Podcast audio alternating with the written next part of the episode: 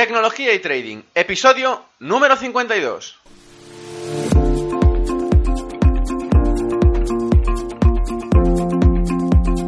Muy buenos días a todos, bienvenidos un día más a este podcast y canal donde se trata todo lo relacionado con el trading financiero, la informática y por tanto la combinación de los dos, el fintech. Aquí tratamos de técnicas, algoritmia, estrategia, noticias y muchas cosas más. Por eso solo puedo deciros bienvenidos a Tecnología y Trading. Programa 52. En este martes 7 de febrero, ya con el lunes superado, afrontamos este martes con ganas. Y es que me llegan correos electrónicos de diferentes partes del mundo escuchando el podcast. La verdad es que me motiva a seguir haciéndolo. Gracias a todos los que estáis ahí atrás y que realmente hacéis que el proyecto valga la pena, sin duda. A todos ellos dedico este podcast, ahí donde estéis. Antes de empezar y como siempre recordaros, ferrampe.com barra cursos. Aparte de los tres cursos que ya he adelantado en la web, estoy estudiando qué sacar después y que, también que sea atractivo. Y de hecho estoy pensando si sacarlos precisamente en algo relacionado con lo que hablaremos hoy y que hoy explicaremos, eh, bueno, en qué se basa todo el universo precisamente de MetaTrader 4, en cuanto a Forex y CFDs, bueno, hoy lo hablaremos todo.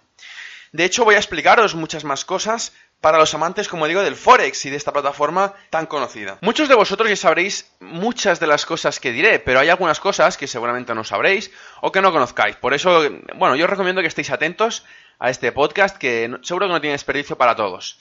Y es que el universo de MetaTrader es súper grande y súper amplio. Tan grande que, realmente la industria de MetaQuartz, que es la empresa que está detrás de MetaTrader 4 y 5, no ha parado de crecer desde hace años y de forma constante además son kazajistaníes, son dos hermanos que de hecho empezaron haciendo este software. De hecho, todo el mundo se piensa que son rusos, pero son dos hermanos kazajistaníes.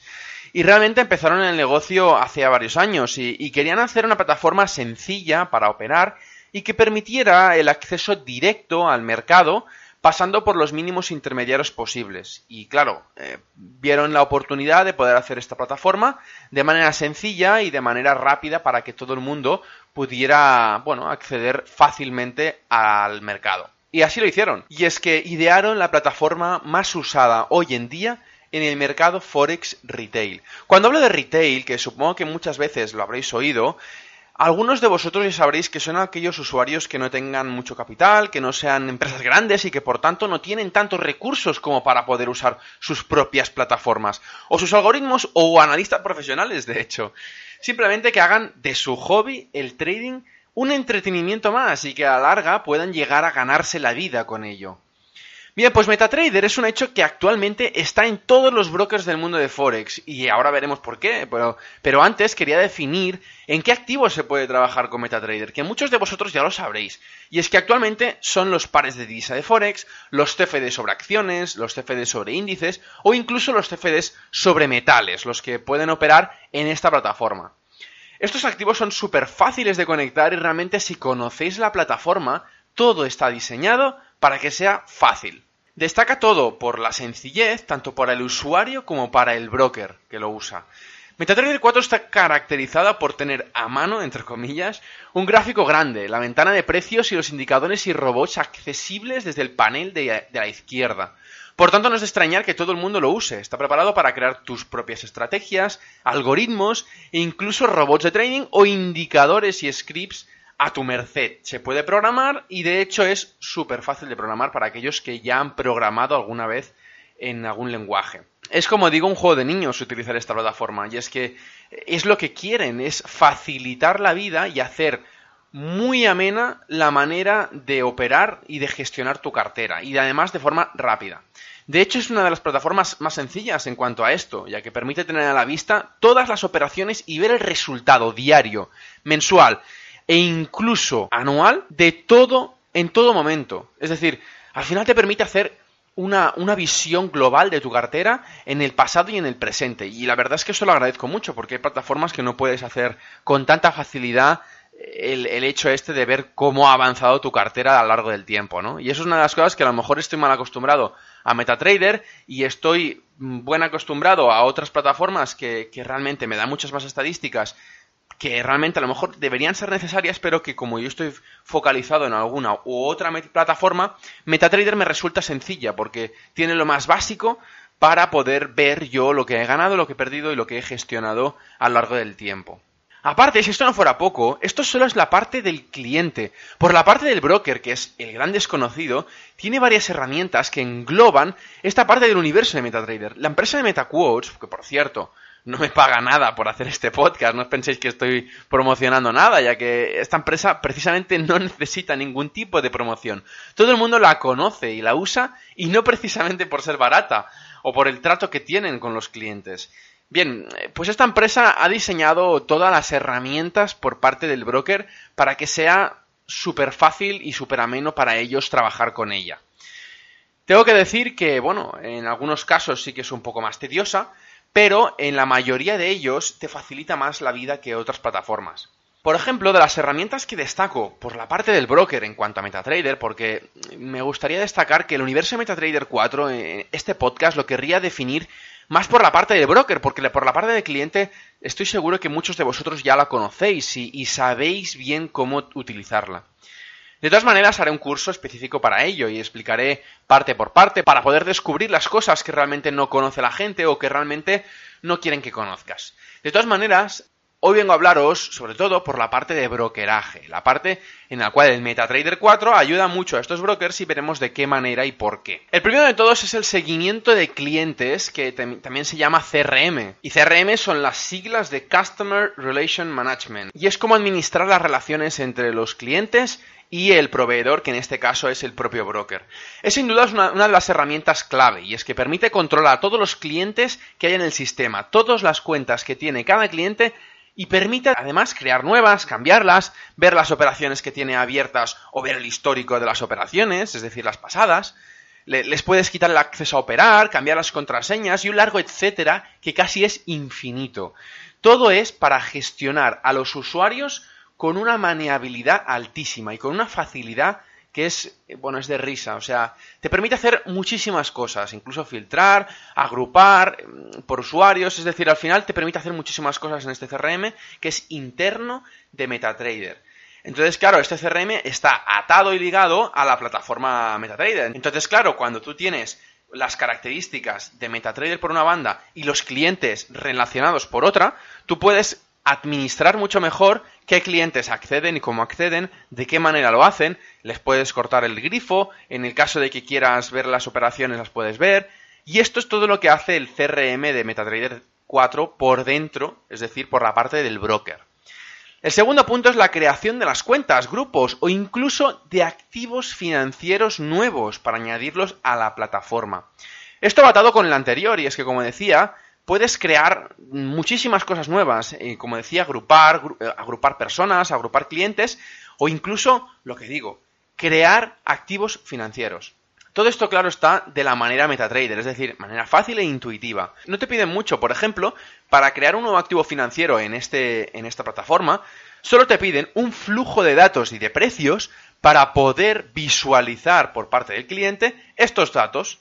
Al final es súper sencillo, lo compras en el proveedor de liquidez concreto, haces las negociaciones concretas para que no te salga muy caro y le pasas al cliente todos estos precios para que ellos puedan visualizar. En el momento que ellos lo visualicen, obviamente tienen que poder operar. Entonces tienes que tener la, la relación directa entre los clientes que te están haciendo las operaciones y que entren a la liquidez a través de la plataforma MetaTrader. Por eso y de la misma manera, eh, MetaTrader permite hacer de un activo financiero que, le pongan el nombre que quieran. Y es por eso que muchas veces en MetaTrader seguramente habréis visto eh, EuroUSD punto, normal o EuroUSD NC. Es decir, el nombre no especifica más que un, una etiqueta a un flujo de datos que le llegan del proveedor de liquidez. Si el, si el propio broker quisiera mm, pues confundir a las personas, podrían hacer que el flujo de datos del, pound dólar, del GBP USD, fuera el mismo que la etiqueta del euro dólar. Entonces tú precisamente estarías operando en un mercado que realmente no es el que tú te crees. Es decir, que, que verías el mercado de la libra dólar, pero realmente MetaTrader te está mostrando que es el euro dólar, porque simplemente pone euro USD, pero los precios no se corresponden a, ese, a esa fluctuación del pound dólar. Claro, esto lo hace de una manera sencilla y, normalmente no se equivocan, porque de eso sirve ese negocio, ¿no? Además, no solo pueden cambiar estos nombres, sino que pueden cambiar las características. Por ejemplo, pueden hacer que tengan más spread, menos spread, una comisión concreta, un swap concreto, es decir, tienen una maniabilidad brutal. Lo que decía antes, eh, cuando, cuando la parte del cliente es súper cómodo, es súper cómodo también para la parte del broker, ya que te permite hacer muchísimos cambios sobre el mismo activo y ofrecer a los clientes el mismo activo modificado después de que pase por tus manos una vez te ha llegado del proveedor de liquidez. El tercer punto es la conexión con uno o varios proveedores de liquidez. Lo que hacen es que dan la posibilidad de conectar a un flujo, como decía, de información proveniente de lo que se llama proveedor de liquidez. Este es el que te da los precios, te da la contrapartida y el que podemos definir cómo es el mercado y de dónde viene. Estas conexiones las hacen mediante lo que se llama una API fix o una fix API. Y es que la API eh, son las siglas de Application Programming Interface y es un protocolo que define la manera de conectar dos sistemas de información diferentes, el broker y la empresa de liquidez, es decir, los dos servidores, los dos ordenadores que se comunican entre sí, la del broker y la de la plataforma que ofrece el precio del mercado. Y cuando hablamos de FIX es las siglas de Financial Information Exchange, el cual es el nombre del protocolo específico de en cuanto a finanzas y es el que permite especificar que cada operación se haga de una manera concreta. Por ejemplo, cuando hacemos una compra, la Fix API es la Fix API especificará que haremos una compra a un precio determinado sobre un activo concreto. Y esto es lo que el proveedor de liquidez le llega de una manera informatizada y automáticamente coloca la operación en el mercado y haciendo la contrapartida si hace falta. De la misma manera, el Fix API es la que te da todos los precios al broker para poder ofrecerlos a través de la plataforma MetaTrader. Por tanto, la ida y venida de información entre el proveedor de liquidez o el banco y el broker se hace siempre a través de esta API Fix. El cuarto punto es que permite plugins, y es que es una de las maravillas del software de MetaTrader 4.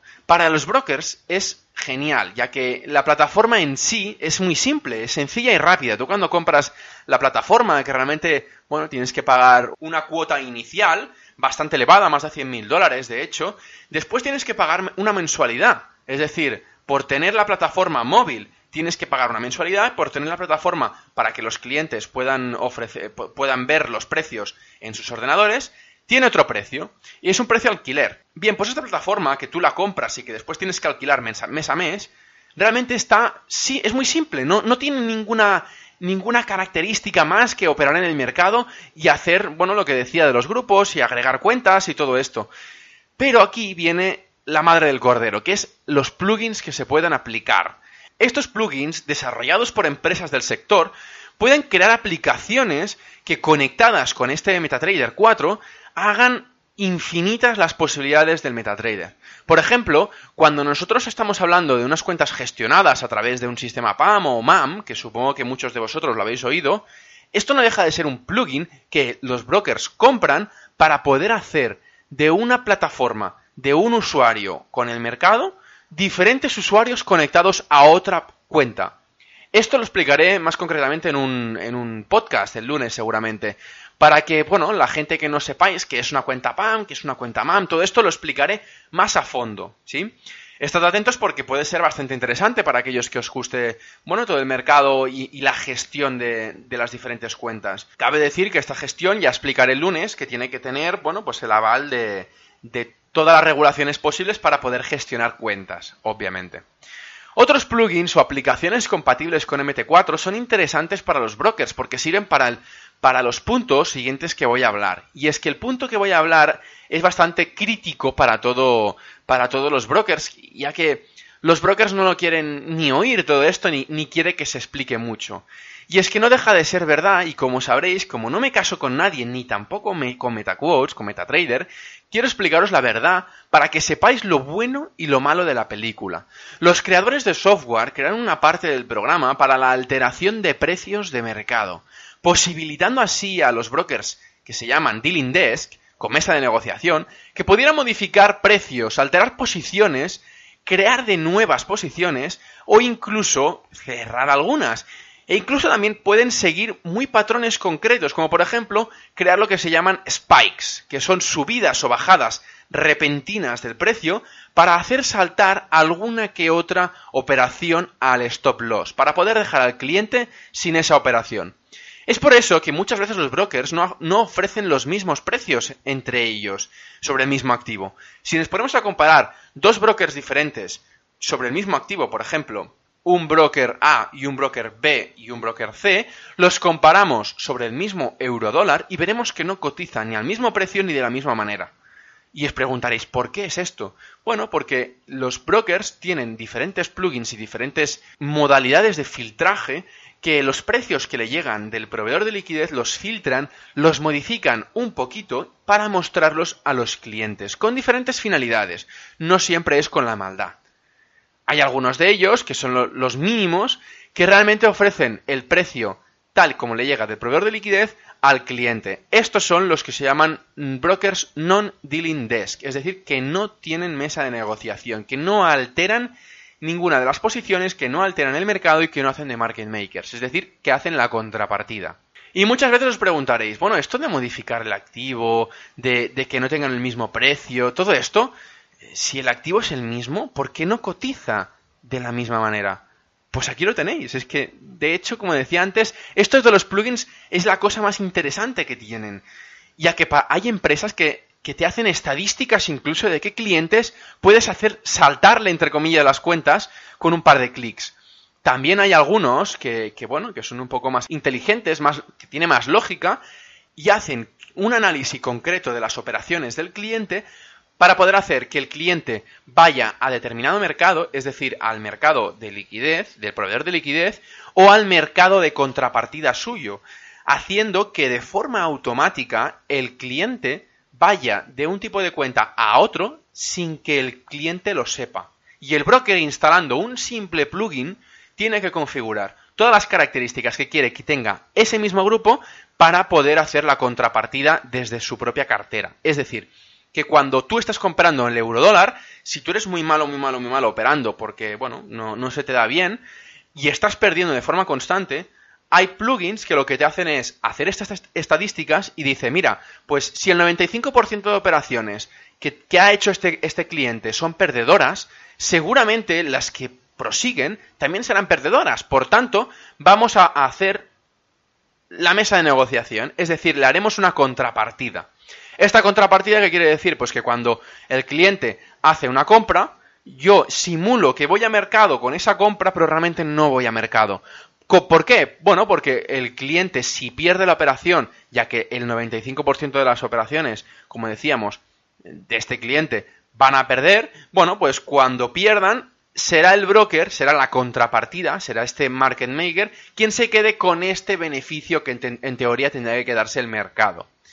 Claro, eh, diréis, bueno, pero es que imagínate que fuera al revés, que el 5% de las operaciones fueran las, las perdedoras. Bueno, el 95% serían las ganadoras y por tanto el plugin determinaría este, este, este trader, este operador, no me interesa tenerlo haciéndole la contrapartida y por tanto voy directamente a mercado. Cabe decir que muchos de vosotros me diréis, ¿y esto de modificar las órdenes, hacer saltar las órdenes para el stop loss? Llevarlo a mercado o no llevarlo a mercado para hacer la contrapartida y para quedarme yo el dinero. ¿Todo esto es legal o ilegal? Bueno, no es ilegal. Y os explicaré por dos bandas totalmente diferentes el por qué. La primera a nivel regulatorio y la segunda porque nos lo avisan desde el principio y nosotros lo aceptamos. Bien, con la primera voy a decir que depende de qué licencia el broker pueda hacer de market maker, es decir, de creador de mercado. Esto hace que, por supuesto, muchas de las personas que están detrás de las pantallas de estos brokers puedan manipular el precio con total descaro y es que tienen la licencia para hacerlo. Los reguladores lo saben y, de hecho, les han dado permiso para hacer estas manipulaciones de mercado. Es lo que se llama mesa de negociación o dealing desk en inglés. La segunda parte es la más divertida y es que cuando nosotros abrimos una cuenta en un broker, siempre firmamos conforme estamos de acuerdo con, con todo y, y, que lo que queremos es ingresar el dinero lo más rápido posible para poder operar en el mercado. Si seguramente os habréis fijado que habrá un check para poder validar que estás acepto las condiciones del broker y quiero abrir esta cuenta. Bueno, pues esas condiciones, como nunca nos las leemos, pues en este texto dice explícitamente que se exime de responsabilidad por movimientos producidos por el sistema y por su software. Lo que no nos dicen, obviamente, es que el software está mandado por un humano, es decir, manipulado por un humano. Está claro entonces que, bueno, no les interesa decirlos ya que si no quedaría demasiado evidente. Cabe decir entonces, en cuanto a brokers, que lo que os digo siempre, para evitar que os manipulen, buscad un broker que no tenga mesa de negociación o que no tenga la licencia para hacerlo al menos. Con esto os aseguráis que al menos, bueno, pues que no os, manipulan al, menos de forma teórica, porque si lo hicieran y os lo, y lo descubrierais, la primera denuncia que recibe este broker al regulador depende del cual sea, obviamente, se la puede tomar, el regulador se la puede tomar muy en serio, esta denuncia, y empezar a investigarlos y abrir, bueno, una serie de investigaciones y explicaciones, y pedir explicaciones al broker, cosa que le pondría bastante en problemas. Por eso digo que no se arriesgan estos brokers con, con que no tienen mesa de negociación, y es por eso que yo recomiendo hacer operaciones y tener cuentas en estos brokers precisamente. Bien, pues yo creo que con todo esto os he explicado las otras caras de MetaTrader 4, aunque como habéis visto en el, título, esto es la primera parte y es que el universo de MetaTrader 4 es inmenso y no quiero dejarme nada para que podáis ver y entender qué aporta esta plataforma a todos los clientes y es que a lo mejor le podéis incluso sacar más jugo de los que lo estáis utilizando y no lo sabéis realmente. Así que nada más, hasta aquí el podcast de hoy. Recordad suscribiros al canal y si podéis, darme un me gusta en iVoox y 5 estrellas en iTunes. Muchas gracias a todos y hasta mañana.